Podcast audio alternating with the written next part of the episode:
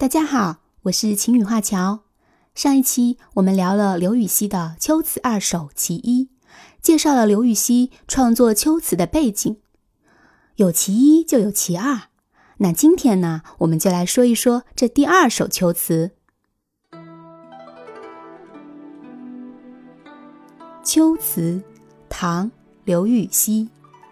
山明水净夜来霜，树树深红。出浅黄，世上高楼倾入骨，岂如春色走人狂。这首诗大意是：秋天了，山明水净，夜晚来了霜，树叶变成了浅黄色，其中有几棵呈深红色，在浅黄色中格外显眼。试着登上高楼。四望清秋入骨，哪里像春色那样使人轻狂？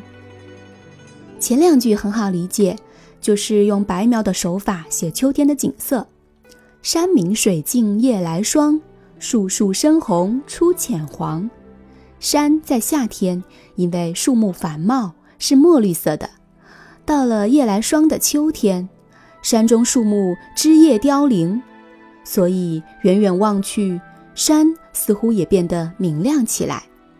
秋天的天空高远澄澈，泉水河流映着天空的颜色，自然显得纯净。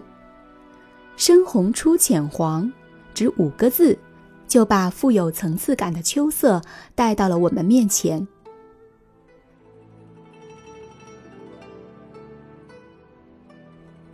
后两句。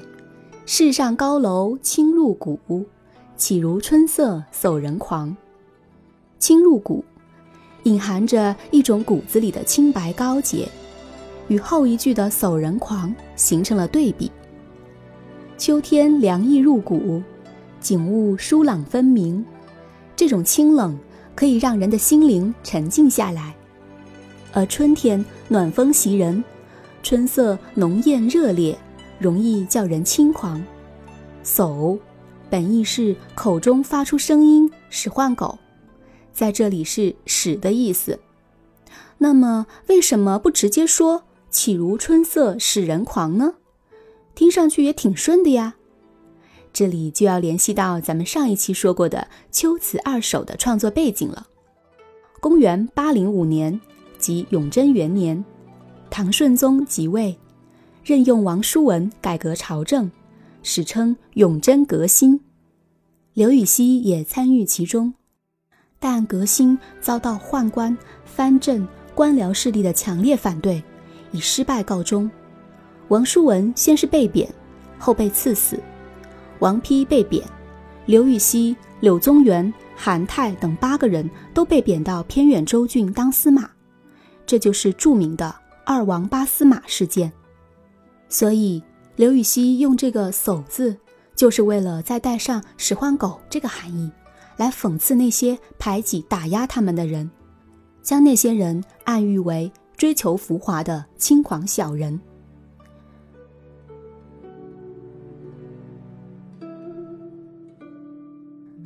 刘禹锡这两首秋词主题相同，但各写一面，既独立成章，又互为补充。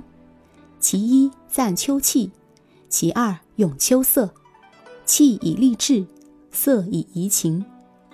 赞秋气以颂志向高尚，咏秋色以表情操清白。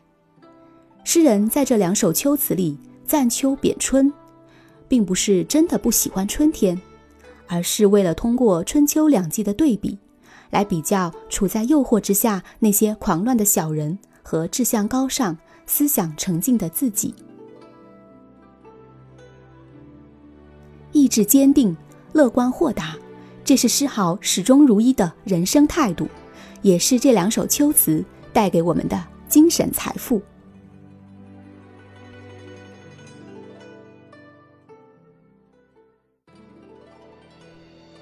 秋词，唐，刘禹锡。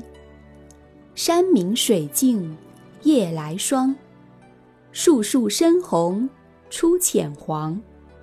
世上高楼轻入骨，岂如春色，走人狂。